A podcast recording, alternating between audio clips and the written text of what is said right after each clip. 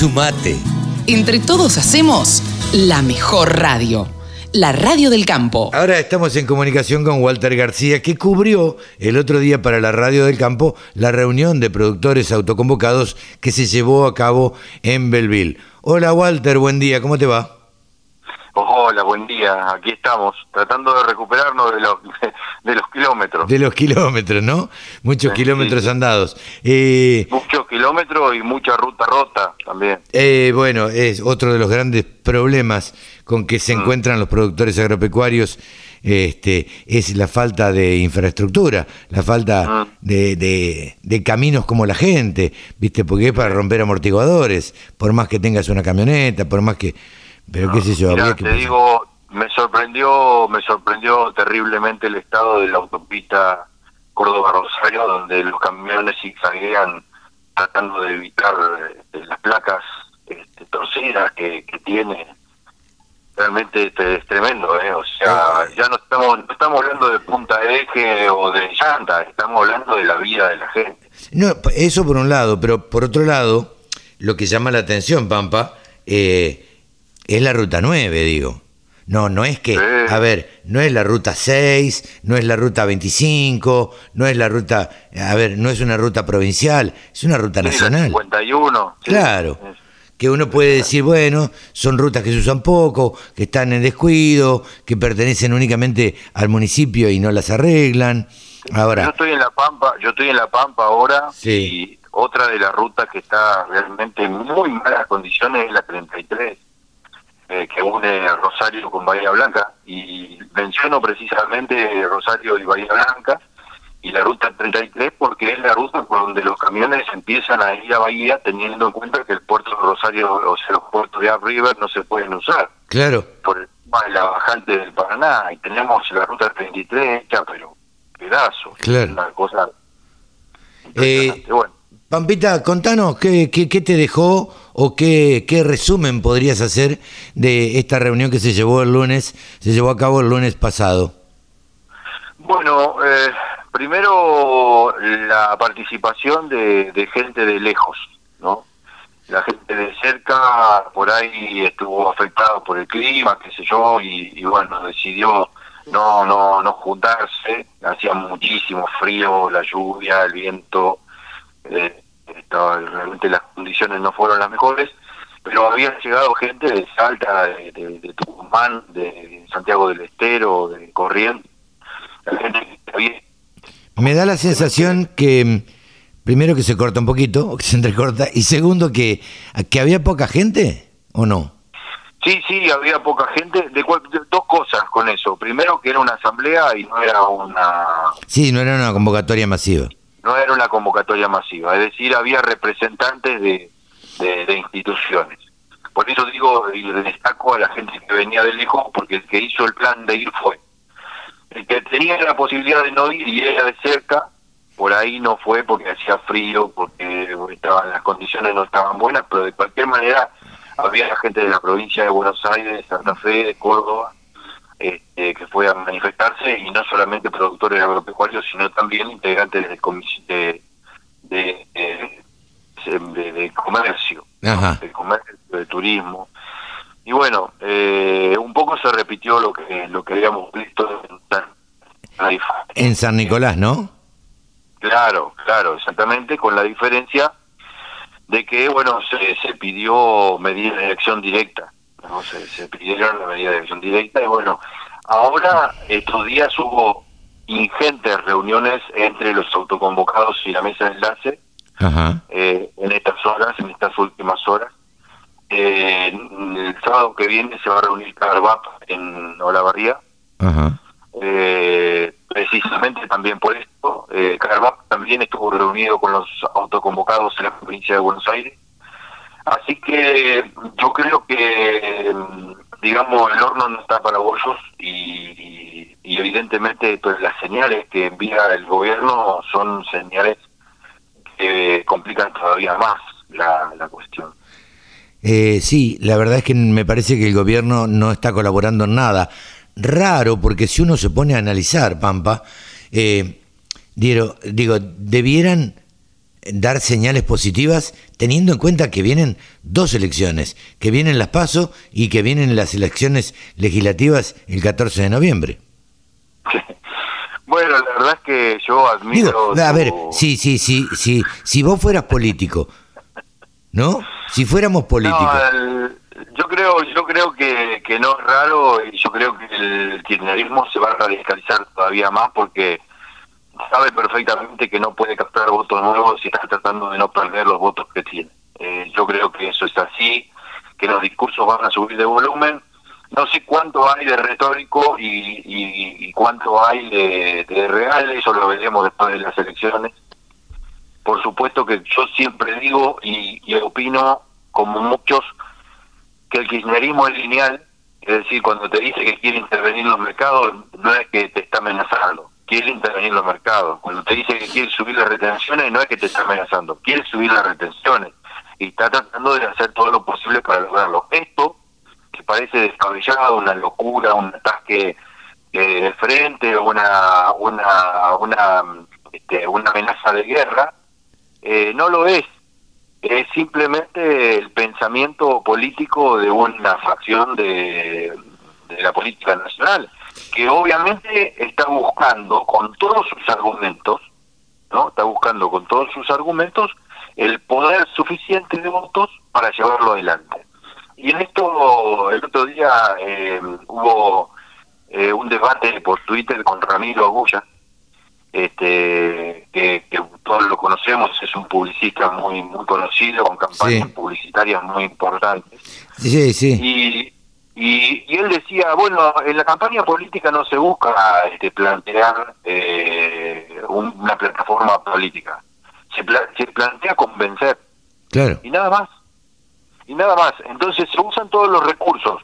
Por un lado, el kirchnerismo va a salir a decir que quiere intervenir todo, y por el otro lado, hay, algunos van a salir a tratar de suavizar el discurso para que sea un poco más tolerado por alguna otra parte de la audiencia. Y entonces, bueno, eh, insisto, esto es una cuestión de convencimiento, no es una cuestión de eh, plantear plataformas electorales.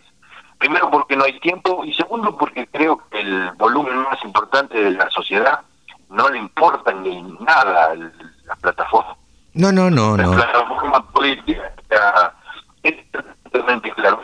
el otro día estábamos discutiendo eh, y voy a voy a voy a hablar de un colega en particular como es como es este la nata.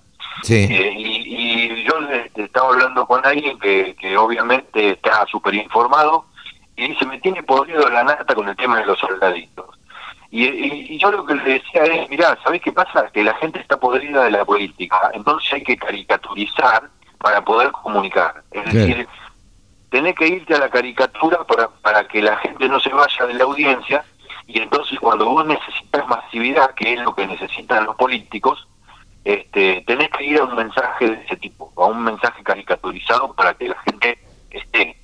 Y bueno, eh, me parece que la cosa pasa por ahí y que hoy más que nunca, y mirando el futuro, eh, los productores agropecuarios tienen en la presión de los autoconvocados, las instituciones que representan a los productores agropecuarios tienen en la presión de los autoconvocados un, un, una, un margen del camino bastante duro y en las posiciones obtusas del gobierno el otro margen duro. Sí, claro. Con lo cual, eh, sentarse, digamos, teniendo en cuenta que la mesa de enlace se tiene que sentar a negociar y que no puede tener posiciones extremas, porque si vos prendés fuego, después no podés negociar nada. No, no, sin duda, eh, sin duda. La decisión de la mesa de enlace, digamos, no se le envidio para nada.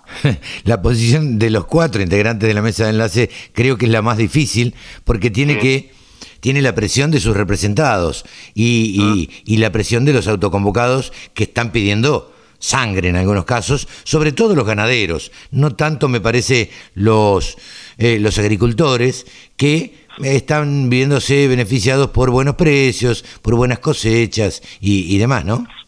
Sí, yo discrepo en eso, eh, yo creo que los productores agricultores que pueden llegar a verse beneficiados son pocos, no son muchos, Eh, son pocos primero porque tienen que estar cerca del puerto.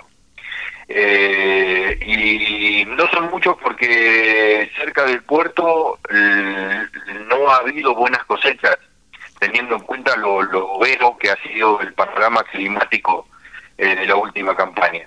Y eso y eso pesa. Eh, junto con eso, el otro día también en Twitter hubo un debate con el tema del costo del.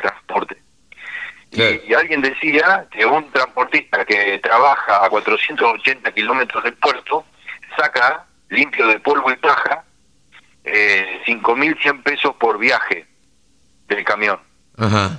Y que puede hacer, en el mejor de los casos, y esto fue refutado por otro camionero, porque un, un tuitero eh, salió a, poner en el tapete que el transporte, eh, digamos, eh, generaba un costo muy alto para los productores. Y un camionero salió a decir, mire, yo puedo hacer a 480 kilómetros del puerto ocho viajes por mes. Y de cada viaje yo puedo tener una ganancia de 5.100 pesos. 5 por 8, 40. 5 por 8, 40 te espero en la lechería. con esta plata no le comprar los zapatos a, los chicos. No, claro. No, no, mucho menos come, mucho menos come una familia. Entonces, ¿qué te quiero decir con esto? ¿A dónde voy? Voy a que los productores están complicados, los transportistas están complicados, los puertos están complicados, las rutas están complicadas, la comercialización está complicada. Digamos, la presión tributaria es enorme, eh, bueno, el, descontento es muy grande y en ese marco, y en ese marco, digamos, lo que equilibra un poco para que no se prenda fuego las rutas, es que la gente tiene una desazón, ¿entendés? Tiene un tiene una tristeza, tiene un tiene una sensación de que nadie le va a arreglar nada. Creo que en, definitiva eh, también ha colaborado para esta esa sensación que, que, vos estás describiendo, que yo coincido totalmente, en la pandemia también. Entonces, entonces digo, si todos nos sentimos de esta manera y lo que tampoco se explica es lo que dicen las encuestas, que uno tiende a veces a no creer demasiado, pero mm. pareciera en las encuestas que, eh, que el gobierno, el oficialismo va a volver a ganar. Entonces, ¿Cómo se explica esto? Mira, yo creo que cuanto más miseria hay y cuanto más desesperación hay y cuanto más desesperanza hay, más se aferra uno a, a Dios, al tirano, a los evangelios, a lo que se te ocurra que no sea hacer los números, porque cuando vos haces los números y vas a las cuentas, sabés que vas a perder. Entonces necesitaba un viejo chamán que venga a decirte que el futuro va a ser mejor, este, sin sacar las cuentas, porque si sacas las cuentas no no, no, coincide, digamos, el, no coincide el discurso con, con la realidad.